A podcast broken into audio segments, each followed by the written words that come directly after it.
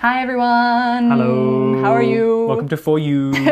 I'm Kat, I'm Reese. and I think we almost interrupted each other. It's okay. Yeah, but anyway, so we uh, yesterday were looking at somebody who's learning how to drive. Yes, Mm. Randy was uh, taking some driving classes, Mm-hmm. and towards the end of the article, I think he was kind of ready to take his driving test. Oh. Ooh, Yeah. that's that's pretty exciting and pretty uh, very nervous. Yeah. Like I was very nervous when I Yeah. Mm-hmm. took my driving tests. I think most people are. So the question is, did he pass it? Hmm. Mm. Yeah. Well, I think we'll find out today. Yeah. And uh, there was another character too who was Michelle, and Yeah. she was his driving teacher or Yeah. driving instructor, and she was pretty confident that Randy would do a good job. That's right. So he had to remember how to learn uh, how to do several things, Mm-hmm. though, like how to do an emergency stop. Yes. Yeah. Also, how to park his car in Oh, yeah. different places. Very important. yeah, and also to use his turn signals when he is turning around a corner. Mm-hmm. Yes. Very, very important. Yeah. So there's a lot of things you have to remember when you're driving. Hopefully, he remembered them all and could pass his test. Why don't we go ahead and see whether he did? Let's see. Reading. From driving school to driving fool. Randy is driving with his friend, Candace. Congratulations on passing your driving test. Thanks. I feel like I have more independence now. Yeah, we can travel around Taiwan by ourselves. I want to get a bigger music system. Then I can rock out as I drive around. Hey, can we get a drink at this tea shop? Sure, I'll park here. Randy parks and they buy drinks. Then they start driving again. Randy, there's a police car behind us. Its lights are on and I can hear the siren. The officer must want to pass us. No, I think he wants us to pull over. You'd better do it. They pull over. The police officer walks over. Excuse me, sir. Are you aware that you parked at a bus stop? Oh no, I didn't realize. My driving teacher warned me not to do that. I'll have to write you a ticket. I hope you learn the importance of following the rules of the road. I certainly will. All right, so we begin today with Randy again. Randy is driving with his friend Candace, not with Michelle this time, so he's not with his driving teacher. Maybe that means, well, I can, i Candace actually says so. Congratulations on passing your driving test. Hurrah, Randy passed. So Candace is saying congratulations. Now, congratulations is a noun, but here we're using it as an interjection. That means kind of a word that expresses an emotion like wow or bang or awesome or yeah. That's an interjection. So congratulations, it's an interjection. And it's saying congratulations to someone means telling them you're happy for their success or congratulating them. That's the verb. They did something great, you're proud of them, you're happy for them, you say congratulations. But you have to say it really sincerely though, because if you say like, congratulations, then it sounds like you don't mean it. Yeah. Ooh, so you can also say, may I congratulate you on passing your driving test. That would be much more formal. Maybe if, if uh, Randy was her boss. Or you could just say, congrats. Yeah, if you want to sound more casual, it's very common to say congrats. Those millennials adding words into our language. Ah, millennials, come on, that's an old one. Is it? Congrats. Yeah, Mm-hmm. Yeah, my I guess I was- parents say it. Texting that when I was a kid as well. Oh, okay, yeah, congrats or congratulations. Now, an example sentence for this you made the soccer team? Congratulations! I knew you could do it. So that's, you could also say, congrats, I knew you could do it. Yeah. It's, it's a, I, lo- I love this word. Congratulations. Yeah. It just feels like it has energy and power behind it. Yeah. Well, the article continues with Randy, and he says, Thanks. I feel like I have more independence now. Oh, that's a big fancy word. Is a big fancy word. We mentioned it yesterday. Let's learn more about this word independence. Independence. That's a great feeling when you feel independent. But the article used the word independence here with a CE on the end, which is a noun, with independent ending in a T being the adjective. So, independence is when you are able to live, work, and survive and do well on your own without anybody else's help. Children do not have much independence as they need their parents to help them with things like buying and cooking food and paying rent. But when we get older, we get more independence as we learn to look after ourselves. So, me, for example, now that I'm 28 years old and I live 10,000 miles away from my family, I have a lot of independence, which is a good thing. We can also use this word to talk about other things, particularly countries. If a country has independence, that means that that country rules itself. It's, it is its own place. So, historically, the UK, which is where I'm from, controlled many places around the world, but eventually, most of those places, like India and Australia, got independence. It means they became their own countries. So, an example sentence could be When you turn 18 and go to college, you will have a lot more independence. All right, so yeah, Randy's feeling independent and he's feeling really good, and they're driving around. So Candace says, Yeah, we can travel around Taiwan by ourselves. That's so cool. Yeah, it's a great feeling. That's one of the reasons I mentioned yesterday about why I wanted to learn to drive, so that Mm-hmm. you can have the independence to just go wherever you want. Yeah. So the article continues with Randy, and Randy says, I want to get a bigger music system. Oh. Then I can rock out as I drive around. Look out. I like It sounds it sounds a little bit old now. this. It does sound a bit dated, this phrase. I feel like my mom says it a lot. Yeah. Would you like to rock out this evening? Yeah, let's rock Um, out.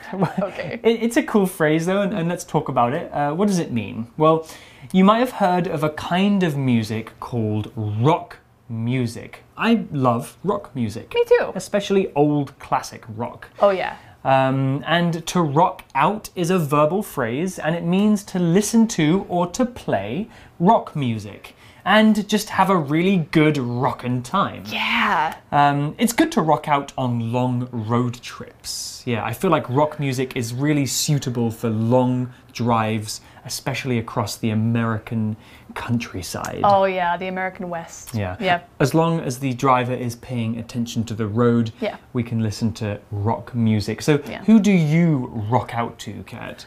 If I'm on a road trip, um, I think I will pick something pretty energetic. Mm-hmm. Like I will pick.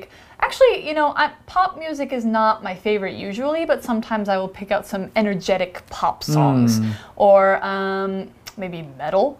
Yeah. Yeah. I like ACDC. Yeah. They're great rock music wanna musicians rock to and drive roll to. all Yeah. night. Or Yeah. Highway to Hell. Oh yeah, there's a lot of great songs. by Great AC/DC. driving music. Yeah, and uh, you know you could put together a playlist of anything. Maybe Mm-hmm. if you're feeling a little more relaxed, you can listen to some more relaxed music. You can rock out to anything. It doesn't have to be rock. Yeah. Yeah. So the article goes on, and Candace says, "Hey, can we get a drink at this tea shop?" So they're passing by some tea shop, and she s- looks at it and she's like, "Hmm, looks good." And Randy says, "Sure, I'll park here." Hmm. So he's gonna park. Yeah. He's going to try and find a place to park in the city, which can be difficult. It's amazing that he right away saw a parking space. Yeah, well, let's see if there are any problems with that. I don't know. Um, the article continues and it says Randy parks and then Randy parks and they buy drinks. Then they start driving again. And then Candace says, Randy, there's a police car behind us. So what? I mean, nothing to worry about, right? Right. Right. Except the article says its lights are on and I can hear the siren. Okay. So now there is a problem. Yeah, Is the so- problem with Randy?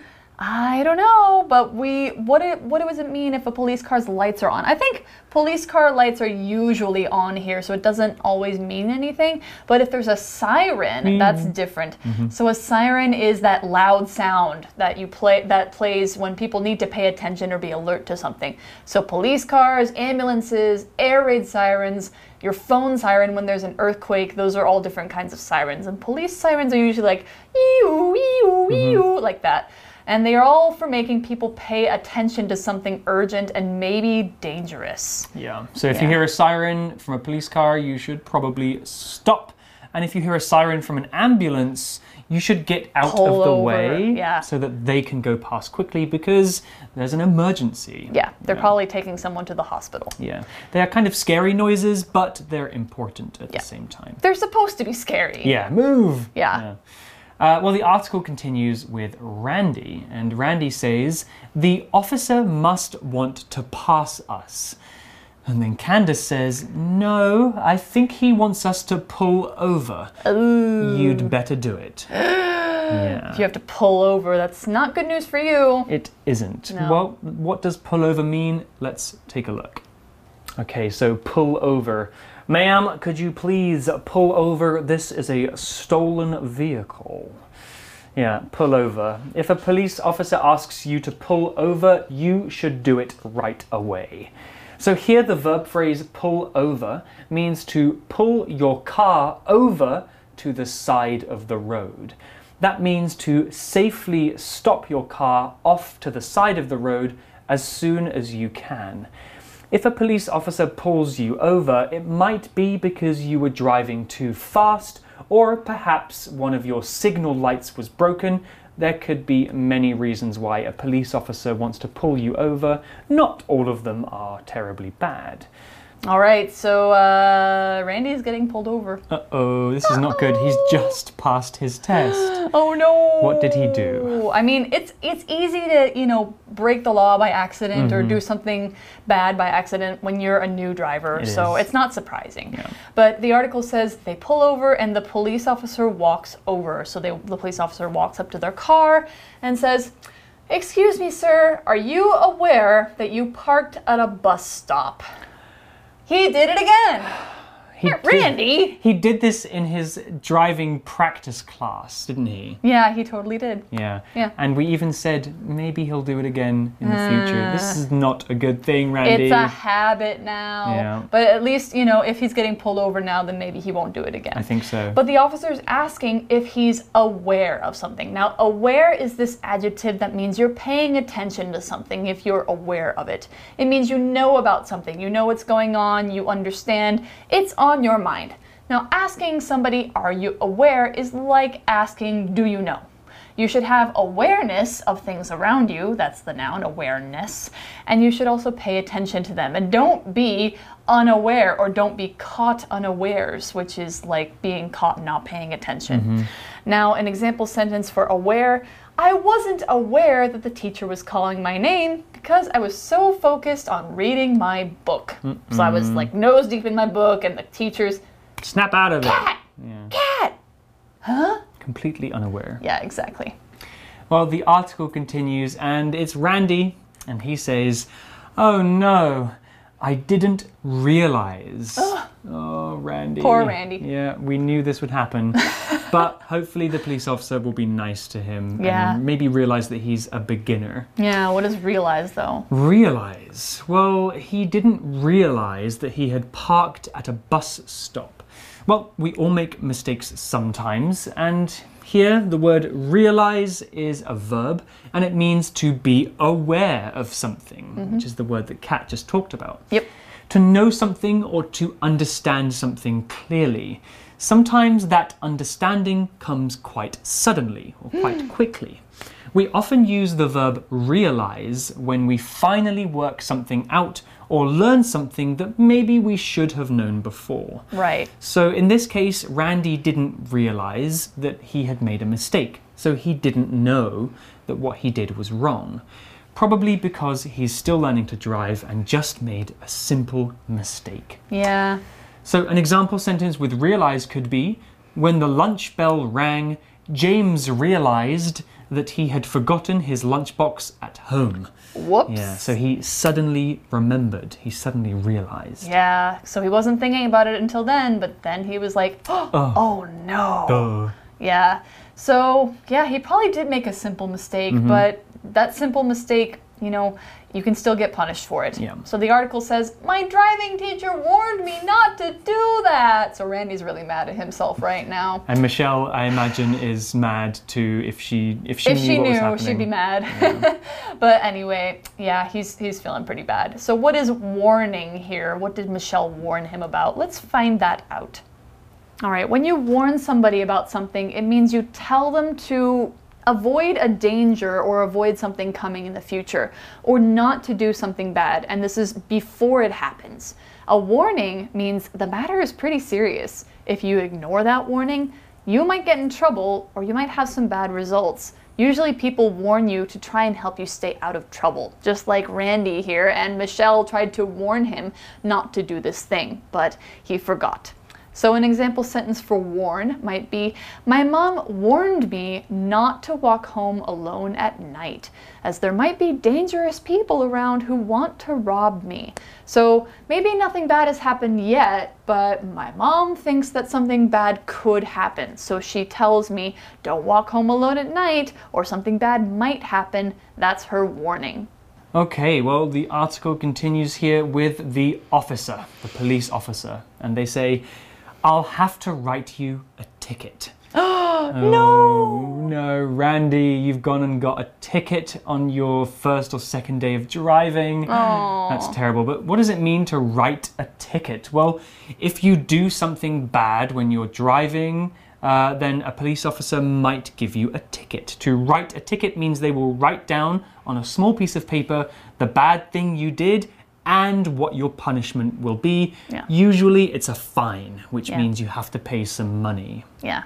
Yeah, I think it's it's very common for people to get parking tickets. Yes. Like I often, you know, walk by cars that are parked illegally, parked in a place where they should not be, and on the front of the car there will be a ticket under the windshield wiper. Ah. Did you ever get written a ticket? Oh yes, I've dear. gotten. I think I got a ticket for um, going too fast in a school zone, but um, I was not aware of the speed limit until I saw the flashing yellow light at the Mm-hmm. beep. Oh, end, and then dear. I slowed down, but it was too late. so uh, the article says, "I hope," or the police officer says, "I hope you learn the importance of following the rules of the road." Hmm. He's lecturing him.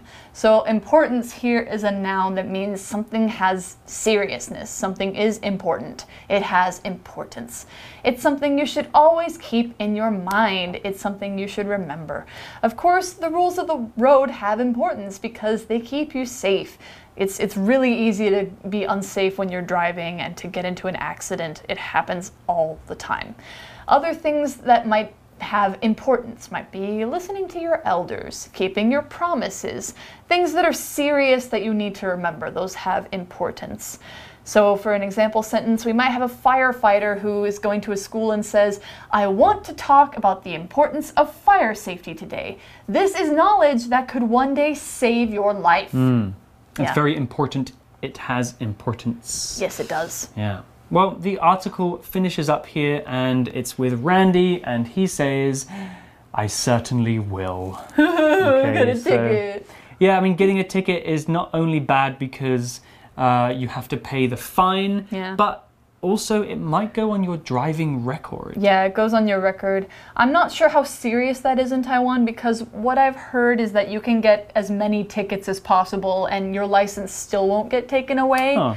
which I think is like, what's the point of a ticket Yeah. if that's true? I know in the UK we have a point system. So if Yeah. you do something bad, you get a point on your license. Yeah. And if you get so many points, I think it's like six, then you will not be able to drive for a long time. Yeah, I think the same is true in the US. At least it, it depends on the state.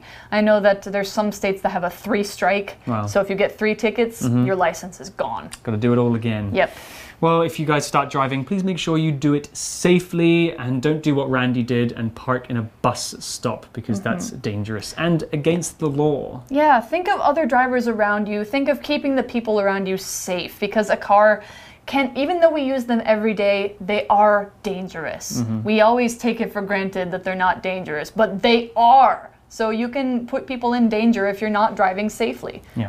Yeah, so Well, keep let's- that in mind. Let's go over to our For You chat question and we'll finish off this article about driving.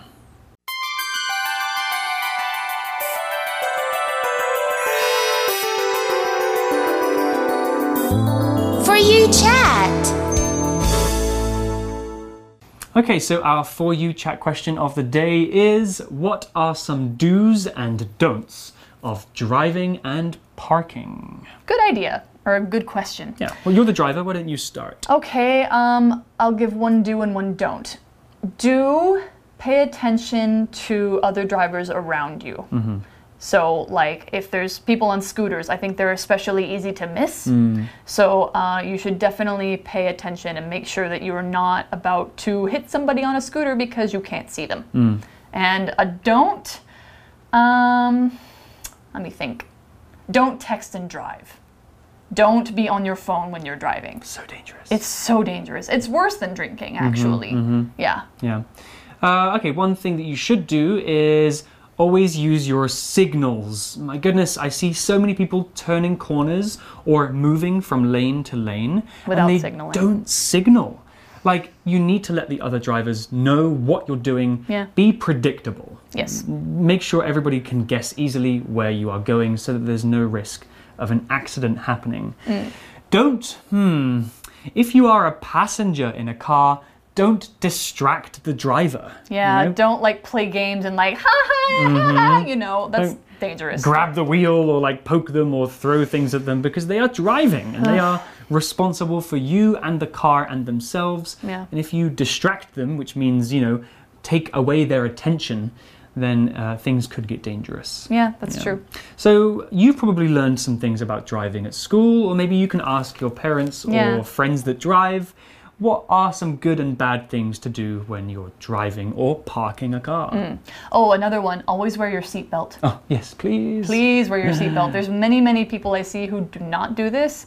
It's very dangerous. If you crash, you could go through the windshield and die. Yeah. So do it. Buckle up. Yeah, buckle up or pay up. Yeah. That's how it goes. Well, we're going to end it here. So, from For You, I am Reese. I'm Kat. We'll see you next time. Stay safe out there. Bye bye. From driving school to driving fool. Randy is driving with his friend, Candace. Congratulations on passing your driving test. Thanks. I feel like I have more independence now. Yeah, we can travel around Taiwan by ourselves. I want to get a bigger music system. Then I can rock out as I drive around. Hey, can we get a drink at this tea shop? Sure, I'll park here. Randy parks and they buy drinks. Then they start driving again. Randy, there's a police car behind us. Its lights are on, and I can hear the siren. The officer must want to pass us. No, I think he wants us to pull over. You'd better do it. They pull over. The police officer walks over. Excuse me, sir. Are you aware that you parked at a bus stop? Oh no, I didn't realize. My driving teacher warned me not to do that. I'll have to write you a ticket. I hope you learned the importance of following the rules of the road. I certainly will. Vocabulary Review Congratulations! Wendy got accepted into a top school, and Patrick gave her his congratulations.